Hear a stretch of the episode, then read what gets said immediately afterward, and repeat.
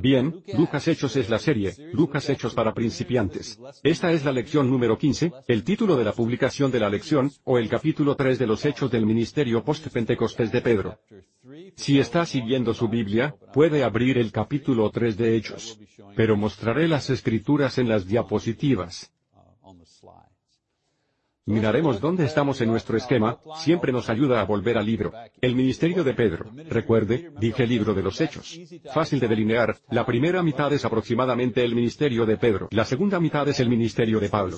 El primer sermón de Pedro habló de eso la semana pasada en el capítulo 1 de Hechos, hasta en las 2 y 47. En esta sección, Lucas describe a los apóstoles que esperaban recibiendo, recuerde cuál era la palabra, empoderamiento cuando el Espíritu Santo desciende sobre ellos el domingo de Pentecostés. Leímos el primer sermón del Evangelio de Pedro, y los miles que respondieron con arrepentimiento y bautismo. Lucas luego describe la formación y el desarrollo de la iglesia primitiva a medida que practicaba los cinco ministerios bíblicos de la iglesia. Evangelismo, educación, compañerismo, adoración, servicio. Lucas luego concluye esta primera sección declarando que el Señor agregó a su iglesia a medida que ejercen los ministerios bíblicos. Por supuesto, esto conduce a la siguiente sección del libro. Y eso es lo que sucede después de Pentecostés. Porque leemos sobre eso, es muy emocionante, pero, ¿qué sucede después del día de Pentecostés? Entonces, en esta sección, veremos qué tan rápido Pedro se mete en problemas. Porque surgen problemas. En el capítulo 3 de Hechos, leamos un par de versículos allí. Dice ahora, Pedro y Juan subían al templo a la hora novena, la hora de la oración, y el hombre que había sido rengo desde el vientre de su madre era llevado, a quien solían poner todos los días a la puerta del templo que se llama Beautiful para pedir limosna a los que entraban en el templo. Cuando vio a Pedro y a Juan que iban a entrar en el templo, comenzó a pedir limosna. Pero Pedro, junto con Juan, fijó la mirada en él y dijo, míranos, y comenzó a prestarles atención, esperando recibir algo de ellos. Pero Pedro dijo, no tengo plata ni oro, pero lo que tengo les doy, en nombre de Jesucristo el Nazareno camina. Y tomándolo de la mano derecha, lo levantó, y enseguida sus pies y sus tobillos se fortalecieron. De un salto se incorporó y comenzó a caminar, y entró con ellos al templo, caminando y saltando y alabando a Dios. Y toda la gente lo vio caminar, y alabar a Dios y notaron que él era el que solía sentarse a la hermosa puerta del templo para pedir limosna. Y estaban maravillados y asombrados por lo que le había sucedido a él. De modo que Lucas no pierde tiempo en comentar los eventos del domingo de Pentecostés. Él avanza la historia al relatar un evento que fue tan grande como el milagro de Pentecostés, pero que solo involucraba a un hombre esta vez. Lo primero que sorprende al lector con respecto a este relato es la certeza del milagro. Si revisamos, el mendigo era bien conocido por la gente que estaba enferma desde su nacimiento. Todos conocían a este tipo, todos conocían su condición. Su enfermedad era completa, no podía caminar. Y vemos esto, ya que tuvo que ser llevado hacia, y desde su lugar habitual cada día en la puerta del templo. Se ha curado e inmediatamente entra al templo con los apóstoles alabando a Dios, y literalmente, si tuviera que traducir la frase literalmente, saltando de alegría. Y las personas que lo conocieron, y lo vieron con regularidad presenciaron el antes y el después de su curación. No había duda de quién era esta persona y qué le pasaba. Y ahora, de pronto, este hombre camina y salta en el aire y se regocija. Ahora es posible que se hayan preguntado cómo fue sanado, pero no había duda de que de hecho fue sanado de una condición incurable. Como indica el versículo 10, la gente se maravilló de lo que había visto. El milagro prepara el escenario para la primera defensa del Evangelio por parte de Pedro ante el liderazgo judío.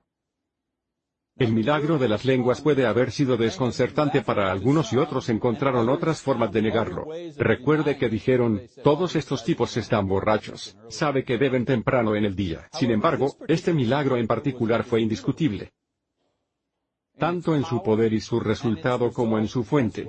¿Sabe que Pedro dijo en el nombre de Jesucristo? Pedro ni siquiera preguntó. Si el hombre creía o no, eso es poder real. Sabe que alguien tiene poder real, lo creas o no, ese no es el punto. Estás curado, eso es poder.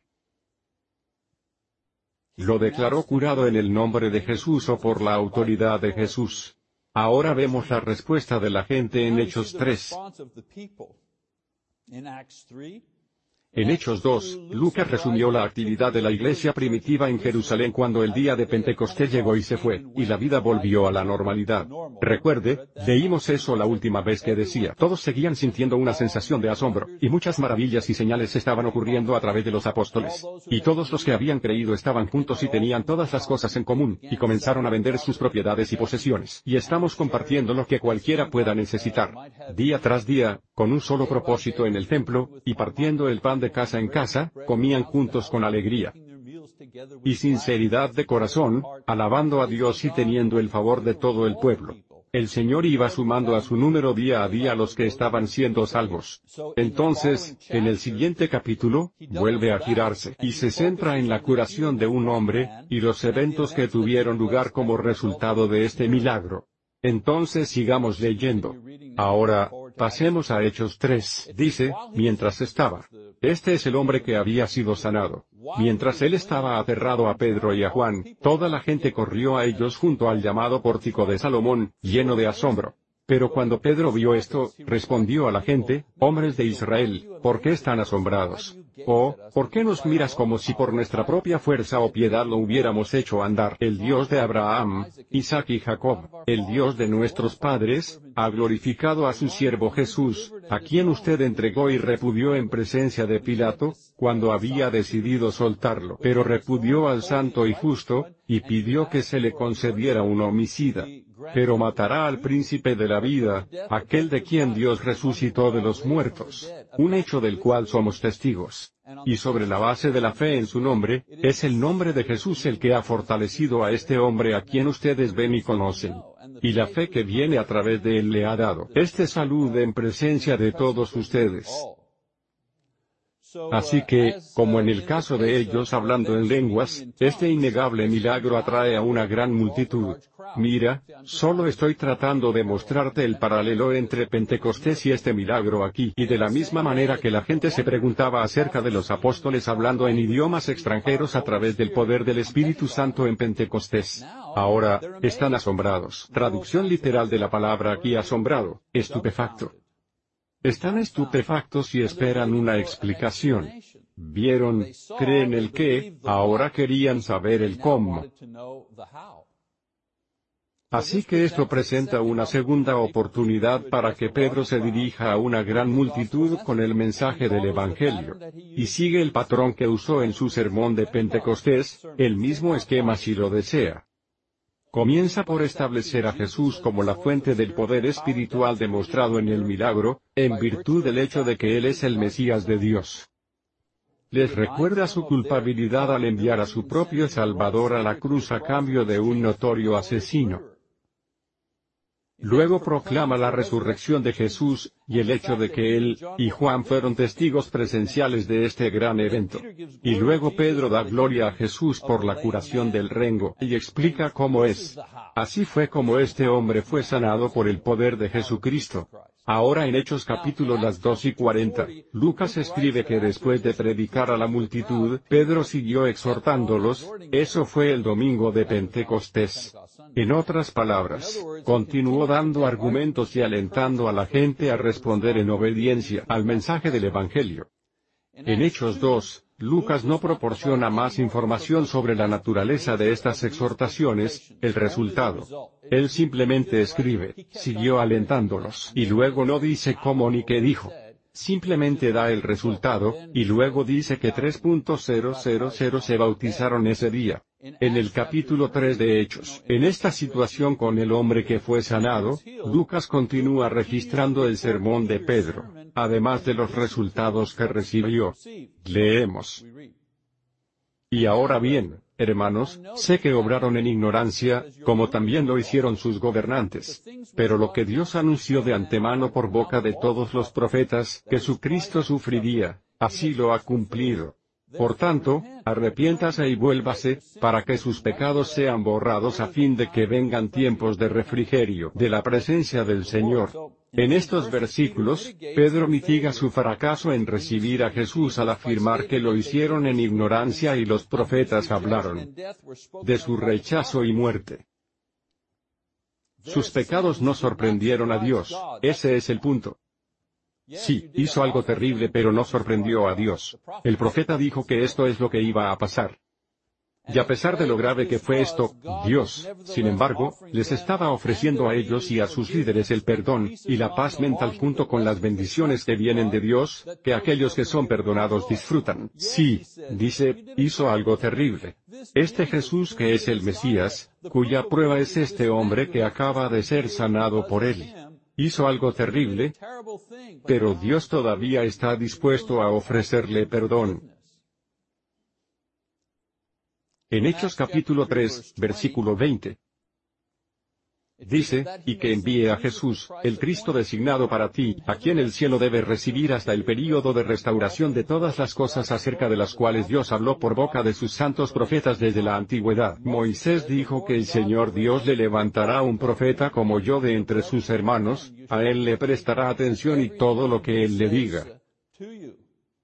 Y será que toda alma que no escuche a ese profeta, será completamente destruida de entre el pueblo. Y asimismo todos los profetas que han hablado desde Samuel y sus sucesores en adelante, también anunciaron estos días. Ustedes son los hijos de los profetas, y del pacto que Dios hizo con el de su padre, le dijo a Abraham. Y en su simiente serán benditas todas las familias de la tierra. Recuerde, ¿por qué estoy leyendo esto? Porque siguió exhortándolos. Esta es la naturaleza de la exhortación que dio a estas personas. Aquí Pedro desvía su mirada del juicio presente al juicio que vendrá al fin del mundo cuando Jesús regrese. Y enfatiza el hecho de que Jesús, quien fue resucitado de entre los muertos y ascendió al cielo regresará a, citando, restaurar todas las cosas. ¿Restaurar qué? Bien para restaurar el orden apropiado con Dios y Cristo y la Iglesia gobernando. El cielo y la tierra viejos reemplazados. Por el cielo y la tierra nuevos. Satanás y los ángeles inicuos y los incrédulos castigados. Ese es el orden, esa es la restauración. Esta restauración, dice, fue hablada por Moisés y los profetas y fue ofrecida primero a usted, dice, el pueblo judío. Así que resume todo en el versículo 26. Para ustedes primero, Dios levantó a su siervo y lo envió a bendecirlos, apartando a cada uno de ustedes de sus malos caminos. Así que resume todo en este versículo al reiterar que la resurrección de Jesús, que es la prueba de su divinidad, la prueba de su mesianismo les fue dada a ellos primero, con el propósito de apartarlos de sus pecados. ¿Qué pecados? Bueno, el pecado de la incredulidad, y el presente y el juicio futuro por venir. Y entonces, a pesar de las cosas terribles que hicieron, Él dice que hay esperanza, hay esperanza. Así de bueno es Dios. Él le envió a Jesús, usted primero, usted debe creer primero, ustedes son las primicias. Y entonces Él no niega su papel en el plan de Dios. Él dijo que sí, cometió un error. Hizo algo terrible. Pero el plan de Dios aún es que reciba la salvación primero. Así que el segundo evento que tuvo lugar como resultado de la sanidad. El primer evento es que Pedro predica otro sermón a una gran multitud. El segundo evento que ocurre es que Pedro y Juan son arrestados. Mientras hablaban al pueblo, los sacerdotes, el capitán de la guardia y los saduceos se acercaron a ellos, muy perturbados porque estaban enseñando al pueblo y proclamando en Jesús la resurrección de los muertos, y les impusieron las manos y meterlos en la cárcel hasta el día siguiente porque ya era de noche. Entonces, mientras Pedro habla, él y Juan son interrumpidos y arrestados por varios grupos, los sacerdotes, varios sacerdotes que pertenecen a los 24 grupos de sacerdotes, que fueron seleccionados por sorteo para realizar los servicios en el templo en varios días. En otras palabras, ¿quién lo arrestó? ¿Qué grupo de personas vino a detenerlos? Bueno, entre ellos estaban los sacerdotes. No todos los sacerdotes que eran sacerdotes estaban en el templo al mismo tiempo, se turnaban. Si recuerda con Zacarías, Juan el Padre Bautista. Dejaré esta diapositiva aquí, regresaremos al capítulo 1 de Lucas. ¿Recuerda eso? Ahora sucedería que mientras estaba actuando, este es Zacarías, el padre de Juan el Bautista. Sucedió que mientras estaba cumpliendo su servicio sacerdotal ante Dios en el orden de nombramiento de su división, según la costumbre del oficio sacerdotal, fue elegido por sorteo para entrar en el templo del Señor y quemar incienso. Había muchos sacerdotes. Hay 365 días en el año. Bueno, había más de 365 sacerdotes, y fueron divididos en divisiones. Y seleccionaron lotes y tenían un perdido. Sirvieron en diferentes turnos. Entonces, los sacerdotes que estábamos de guardia en ese momento, en el templo, eran parte del grupo que vino para evitar que Pedro y Juan predicaran. ¿A quién más menciona? Menciona al capitán de la guardia, el capitán de los guardias del templo. Estos serían los levitas que sirvieron como policías del templo si lo desea, vigilar las entradas, cerrar las puertas en sábado, asegurar que se obedecieran las leyes relativas al movimiento y la conducta en el área del templo. Los gentiles conversos podían ir a cierta área para adorar, pero no podían ir más lejos. Las mujeres tenían un lugar donde podían ir, pero no podían ir a todas partes y así sucesivamente. Entonces la policía del templo estaba a cargo de eso. Y luego dijo los saduceos, los saduceos eran sacerdotes, cierta secta, cierto grupo de sacerdotes, sacerdotes adinerados que formaban parte del Sanedrín, que era el consejo gobernante. De modo que los saduceos, que eran del rango más alto, probablemente instigaron el arresto. Y lo hicieron no porque hubiera desorden o una multitud demasiado grande, sino por las cosas que se estaban enseñando. Como grupo principal que defendía la ejecución de Jesús, cualquier conversación sobre su resurrección y el crecimiento posterior de su movimiento finalmente recaería sobre ellos. Ellos son los que lo probaron. Ellos son los que agitaron a la mafia. Son los que apelan a Pilato, los que lo crucifican. No, no, no queremos a Bernabé, queremos que este tipo sea crucificado. Intentaremos cambiarlo, tomaremos a Bernabé, usted tómelo. Los sacerdotes, son los que hicieron esto. Entonces, si el movimiento de Jesús está comenzando a crecer, y se vuelve popular después de su muerte y clama por la resurrección, todo vuelve a ellos. Temen la pérdida de autoridad y posición, y los privilegios que los acompañan. También negaron la existencia de espíritus, y ángeles o la vida después de la muerte, y solo aceptaron los primeros cinco libros de la Biblia como autoridad. De modo que un Salvador resucitado también refutaría su posición de enseñanza sobre los milagros y la otra vida. Aunque eran pocos en número, los saduceos ejercían una tremenda influencia porque poseían una gran riqueza y una posición social. Y debido a la familia del sumo sacerdote pertenecen a su grupo.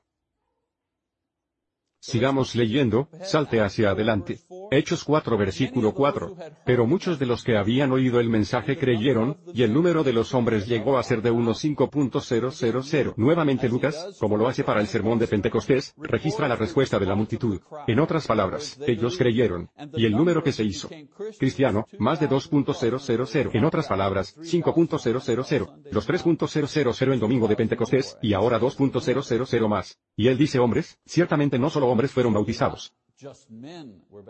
Pero él representa el tamaño del número diciendo el grupo que creyó, dos mil hombres. De modo que puede extrapolar, agregar mujeres y niños, hogares. Nuevamente, simplemente menciona que pasaron de 3.000 a 5.000, una forma de dar una estimación general de la tasa de crecimiento. Ahora, él no menciona el bautismo, o la necesidad de confesar a Cristo porque esto ya ha sido descrito como necesario en el proceso de conversión. La fe se expresa como confesando a Jesús, arrepintiéndose de nuestros pecados y de ser bautizados. No hay necesidad de repetir continuamente esto cada vez que un escritor está describiendo la conversión de una persona. Recuerde, dije que aquí hay una regla de estudio. Los escritores no escribieron todo lo que había que saber sobre un tema en particular cada vez mencionaron ese tema. Porque si los escritores del Nuevo Testamento si cada vez que estaban hablando acerca de la conversión de alguien tenían que mencionar también que esa persona creía y esa persona confesó su fe, y esa persona se arrepintió y luego esa persona fue sumergida en agua, y luego esa persona vivió la vida fiel. Si tuvieran que dar todos esos detalles cada vez que mencionaron conversión, la Biblia tendría 10 millones de páginas. Porque tendrían que hacer eso para cada tema. Entonces, aunque se menciona a menudo, cuando Lucas escribe que la gente se convirtió está asumiendo que los lectores entienden lo que eso significa y lo que eso implica. Entonces Lucas simplemente declara la conclusión y la respuesta al sermón de Pedro. Más de dos mil personas se convirtieron ese día. Ahora, el tercer evento resultante de la predicación de Pedro, el milagro, el arresto, el tercer evento, un juicio ante líderes judíos. En el capítulo 4 de Hechos, Sigamos leyendo. Dice, al día siguiente, sus gobernantes, ancianos y escribas se reunieron en Jerusalén. Y estaban allí Anás, los sumos sacerdotes, Caifás, Juan y Alejandro, y todos los que eran descendientes de sumos sacerdotes. Una vez que los habían ubicado en el centro, empezaron a preguntar, ¿con qué poder o en qué nombre has hecho esto? Entonces Pedro, lleno del Espíritu Santo, les dijo, gobernantes y ancianos del pueblo, si hoy estamos en juicio por un beneficio hecho a un enfermo, en cuanto a cómo este hombre ha sido sanado, sea sabido por todos ustedes y por todo el pueblo de Israel, que por el nombre de Jesucristo el Nazareno, a quien ustedes crucificaron, a quien Dios resucitó del muerto, con este nombre, este hombre está aquí ante ustedes con buena salud. Él es la piedra que ustedes, los constructores, rechazaron, pero que se convirtió en la principal piedra angular. Y hay salvación y nadie más, porque no hay otro nombre bajo el cielo que ha sido dado a los hombres por el cual debemos ser salvados. Entonces, aunque Pedro y Juan son llevados ante los líderes judíos para interrogarlos y posiblemente encarcelarlos, Lucas muestra que esta ocasión se convierte rápidamente en el escenario del tercer sermón de Pedro. No puedes reprimir a estos predicadores. Simplemente hágale una pregunta frente a una multitud, póngalo en marcha y déjelo ir. Y eso es lo que hace, ¿verdad? Así que esto se le da a una audiencia mucho más pequeña, pero a la que tiene más riqueza y poder en Israel. Como en la costumbre de Lucas, proporciona detalles históricos y personales al nombrar a algunos de los hombres prominentes que estuvieron presentes y sus posiciones. Los gobernantes, esos eran los sumos sacerdotes y su familia. Anás y Caifás, Caifás era yerno de Anás. Él era el que en realidad era sumo sacerdote en ese momento. Anás llevaba el título porque anteriormente había sido sumo sacerdote y todos los saduceos estaban allí. Los ancianos, esos eran los principales hombres nombrados para el Sanedrín, entre 70 y 72 gobernantes, ancianos, escribas, y luego los propios escribas, los del rabino, los abogados, los fariseos. Note que le hicieron a Pedro, y a Juan la misma pregunta que le habían hecho a Jesús cuando lo confrontaron. En el patio del templo, ¿recuerdan eso? ¿Recuerda lo que le dijeron? ¿Con qué autoridad está haciendo estas cosas? En otras palabras, ¿cómo se atreve? ¿Quién te dijo que podías hacer esto? Limpia el templo y derriba las mesas de los cambistas. ¿Quién es? ¿Quién le dijo que podía hacer tal cosa? Le dijeron lo mismo a Pedro. Y la respuesta o sermón de Pedro es el cumplimiento directo de lo que Jesús profetizó en Lucas 11 y 12. Así que retrocedamos allí. Jesús dijo, cuando te lleven ante las sinagogas, y los gobernantes y las autoridades, no se preocupes por cómo o qué va a hablar en su defensa, o qué va a decir, porque el Espíritu Santo le enseñará en ese mismo momento lo que debe decir. Así que Lucas incluso dice lo mismo cuando hace un prefacio de los comentarios de Pedro diciendo que estaba hablando por el poder del Espíritu Santo. Y Lucas registra el corazón del sermón de Pedro. El milagro, dice, fue realizado por el poder y la autoridad de Jesucristo, bang. Los gobernantes fueron responsables de su ejecución por crucifixión. No se anduvo con rodeos, ¿verdad? Número 3. Dios resucitó a este Jesús de entre los muertos, que los líderes rechazarían al elegido por Dios, el Mesías, del que habló el profeta David. Esto habría sido especialmente irritante de escuchar, ya que el sumo sacerdote y otros sacerdotes en el Sanedrín eran saduceos que no creían en la resurrección ni en la vida después de la muerte. Y finalmente, Pedro termina con una declaración resumida que hace que Jesús y la fe en Él sean el camino exclusivo hacia la salvación. ¿Por qué creemos que los cristianos eran los únicos que iban al cielo? ¿Por qué no somos más inclusivos? ¿Por qué no decimos, vamos todos, todos vamos al cielo? ¿Podría no ser simplemente una buena persona? Sea una buena persona y se irá al cielo.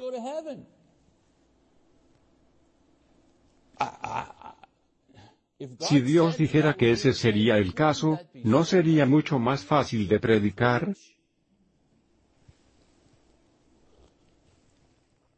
Desafortunadamente, llegamos al capítulo 4 de Hechos. Y allí, Lucas, por el poder del Espíritu, estropea toda nuestra agradable inclusión al decir, solo hay un nombre debajo del cielo por el cual podemos ser salvos, solo uno. Ahí va mi sueño inclusivo. Quiero decir, puedo ser tan inclusivo como quiera. Desafortunadamente, no debería decir eso. Pero contrario a la Biblia. La Biblia es muy exclusiva. ¿Por qué crees que mataron y asesinaron a personas, y las arrojaron para ser devoradas por los leones? ¿Crees que les pasó eso? ¿Porque eran buenas personas? ¿Porque como hombres fueron fieles a sus esposas? No, fueron arrojados y golpeados y asesinados en todo tipo de formas creativas, ¿por qué? Porque se atrevieron a decir que hay un solo Dios, y que hay un solo camino a Dios, y es a través de Jesucristo. Entonces, los líderes no están contentos con esto. De ningún modo. Y Lucas registra esto, dice, al observar la confianza de Pedro y Juan y comprender que eran hombres sin educación ni preparación, se asombraron y comenzaron a reconocer que habían estado con Jesús. Y al ver al hombre que había sido sanado de pie con ellos, no tenían nada. Pero cuando les ordenaron que dejaran el concilio, empezaron a conferenciar unos con otros, diciendo, ¿qué haremos con estos hombres? Porque el hecho de que un milagro notable ha tenido lugar a través de ellos como evidente para todos que viven en Jerusalén, y no podemos negarlo. Pero para que no se extienda más entre el pueblo, les advertimos que no hablen más a nadie en este nombre. Y cuando los llamaron, no les mandaron para hablar o enseñar en el nombre de Jesús. Pero Pedro y Juan respondieron y les dijeron, si es justo a los ojos de Dios prestar atención a ustedes en lugar de a Dios, ustedes sean el juez, hablando sobre lo que hemos visto y lo que hemos oído. Los había amenazado más, los dejaron ir sin encontrar base para castigarlos a causa del pueblo, porque todos estaban glorificando a Dios por lo que había sucedido. Porque el hombre tenía más de 40 años, a quien se le había realizado este milagro de curación. Los líderes hubieran querido castigarlos y silenciarlos, pero por tres razones no pudieron. Primera razón, no pudieron negar el sermón de Pedro. Muchos en la ciudad pensaban lo mismo acerca de Jesús, y no tenían ninguna refutación al argumento de Pedro basado en las Escrituras. Jesús era el Mesías rechazado, de acuerdo con Salmos 1, 18, 23. No tenían respuesta para eso. En segundo lugar, no podían negar el obvio milagro que incluso pudieron haber conocido o reconocido a este mendigo lisiado, ahora completamente curado de pie ante ellos. Tercero, no podían negar a los apóstoles su libertad. Tomar medidas contra ellos crearía un tumulto. Y esto demostraría al gobierno romano que estas personas no podían mantener el orden. Que solo estaban allí para mantener a los judíos, mantenerlos tranquilos y callados. Si no podían hacer eso, los romanos conseguirían que alguien más hiciera para ellos.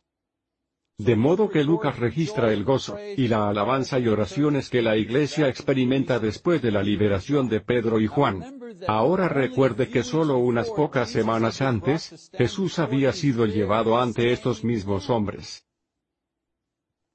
Y posteriormente había sido crucificado. Los apóstoles y la iglesia ganaron una gran confianza después de este evento.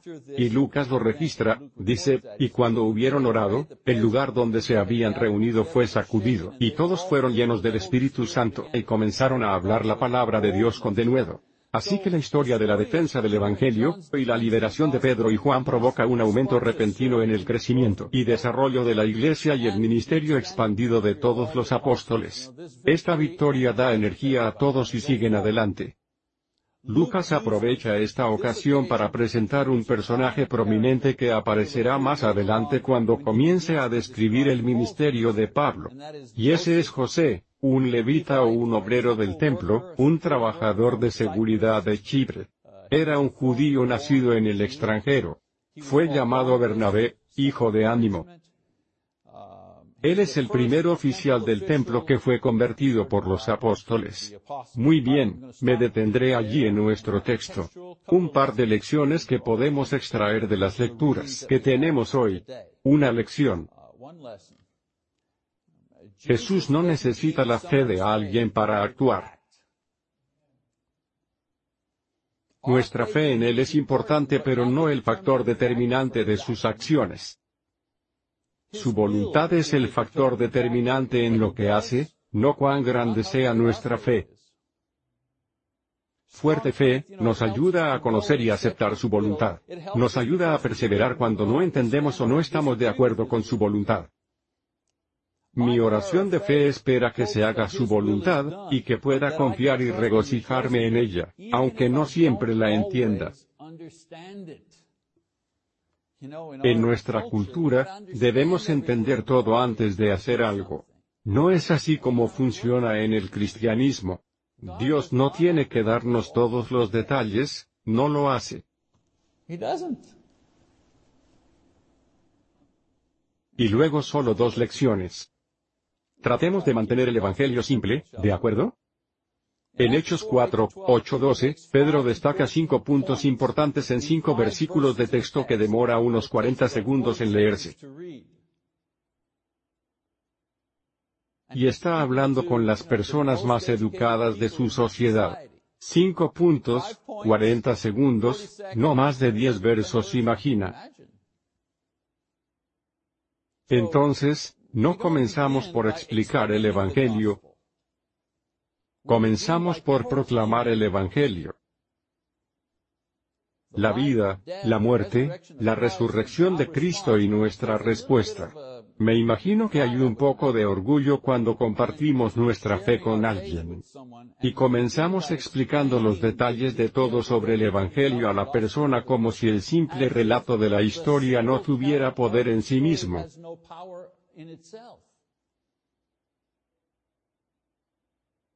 Pero es la simple narración del Evangelio en su claridad lo que tiene poder.